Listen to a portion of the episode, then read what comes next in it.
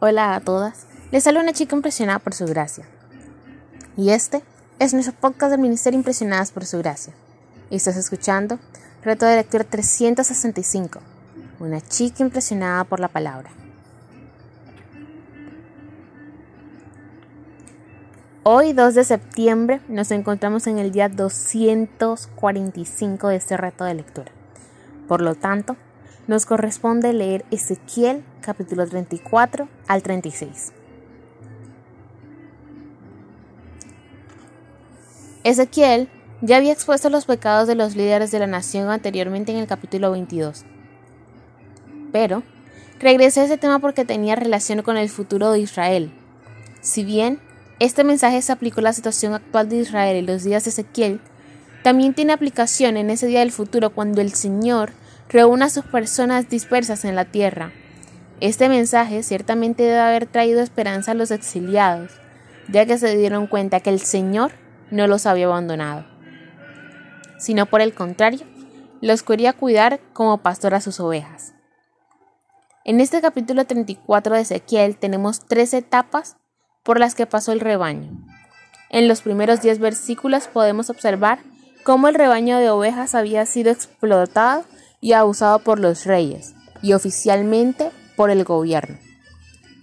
Cada vez que los líderes toman a su gente pero no les dan algo a cambio, los están explotando.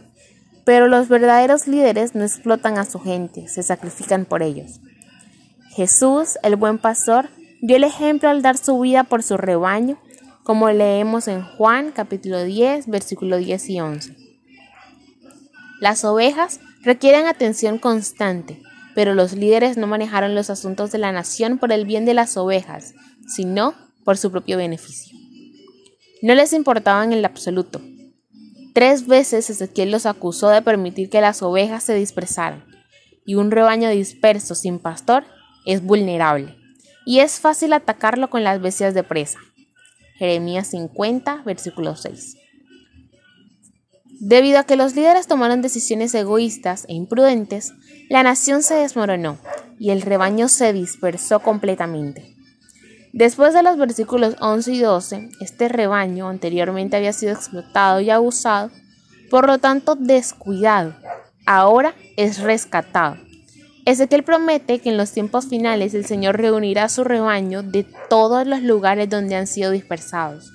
Versículo 12 y los llevará de regreso por su propia tierra donde él será su pastor y enviará ángeles con gran voz de trompeta y juntará a sus escogidos a los cuatro vientos, desde un extremo del cielo hasta el otro. Mateo capítulo 24 versículo 31. Esta promesa de reunirse es una parte del pacto de Dios con los judíos, como leímos anteriormente en Deuteronomio 30 versículo del 1 al 10.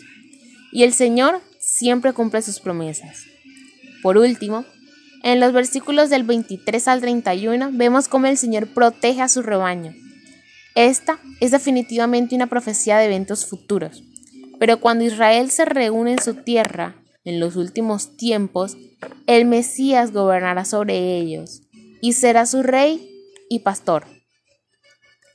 El príncipe, como dice el versículo 24, no será el rey David resucitado, y entronizado, sino el Señor Jesucristo, a quien Israel recibirá y confiará cuando lo vean, como le anunciaron los profetas. Y todas estas referencias apuntan al Mesías. Dicho esto, es momento de pasar al capítulo 35, donde vemos la, la profecía contra el monte de Seir. Recordemos que el Señor ya había pronunciado juicio sobre Edom en, en Isaías capítulo 34, versículo 1 a 6 y en el capítulo 63 también. También podemos ver esto en Jeremías capítulo 49, versículos del 7 al 22 y en Ezequiel 25, versículos 12 y 14. Pero ahora lo hizo nuevamente y añadió algunos detalles.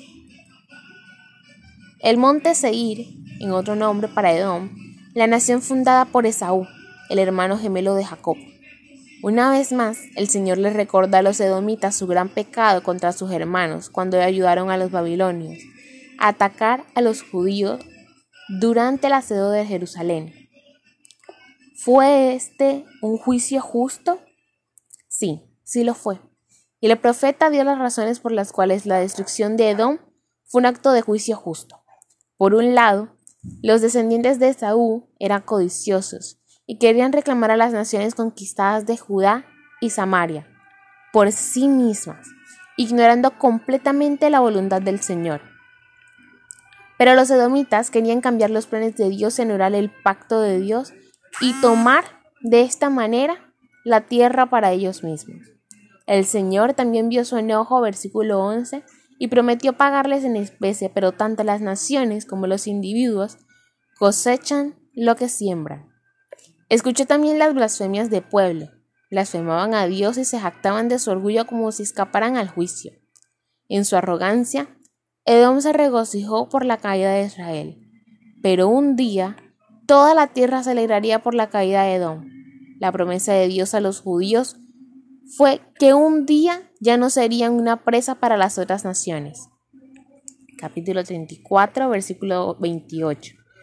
Y en este capítulo explica por qué. Dios tratará con sus enemigos y los eliminará de la faz de la tierra. Está desolado, oh iré tú y todo Edom. Versículo capítulo 35, versículo 15. Finalmente la tierra es sanada y restaurada en el versículo 36. Y Ezequiel describió en los versículos 8 y 9 ese día de futuro cuando la tierra se curaría, y una vez más produciría abundantes rebaños manadas y cosechas. Esto era parte del pacto de Dios con Israel, que leemos en Levítico 26, 5. La tierra no solo sería fructífera, sino que también segura y protegida, como dicen los versículos 10 y 2. El Señor promete cambiar a la gente solo porque Él desea santificar y glorificar su santo nombre. Capítulo 36. En los últimos días, cuando el Señor reúna a su pueblo en la tierra, todo lo que el Señor hará por ellos será por su gracia, y no porque se lo merezcan. Dios no le dio la tierra debido a su justicia. Él no restaura la tierra debido a que algo bueno haya hecho. Dios, en su gracia, nos da lo que no merecemos. Y en su misericordia nos da lo que merecemos. Todo lo que tenemos en Cristo proviene de la gracia de Dios y fue diseñado para la gloria de Dios. Efesios 7, Efesios 2, capítulo 8 al 10 y Efesios 1, 6, 2 y 14. En los últimos días, cuando Dios guió a su pueblo elegido a la tierra profetizada, Ezequiel, capítulo 36, él los cambiará espiritualmente, porque después de todo solo un pueblo transformado puede disfrutar de una tierra transformada. Gracias por escucharnos en este bello día. Nuestra oración es que Cristo viva en tu corazón por la fe y que el amor sea la raíz y el fundamento de tu vida y que así puedas comprender cuán ancho, alto, largo y profundo es el amor de Cristo.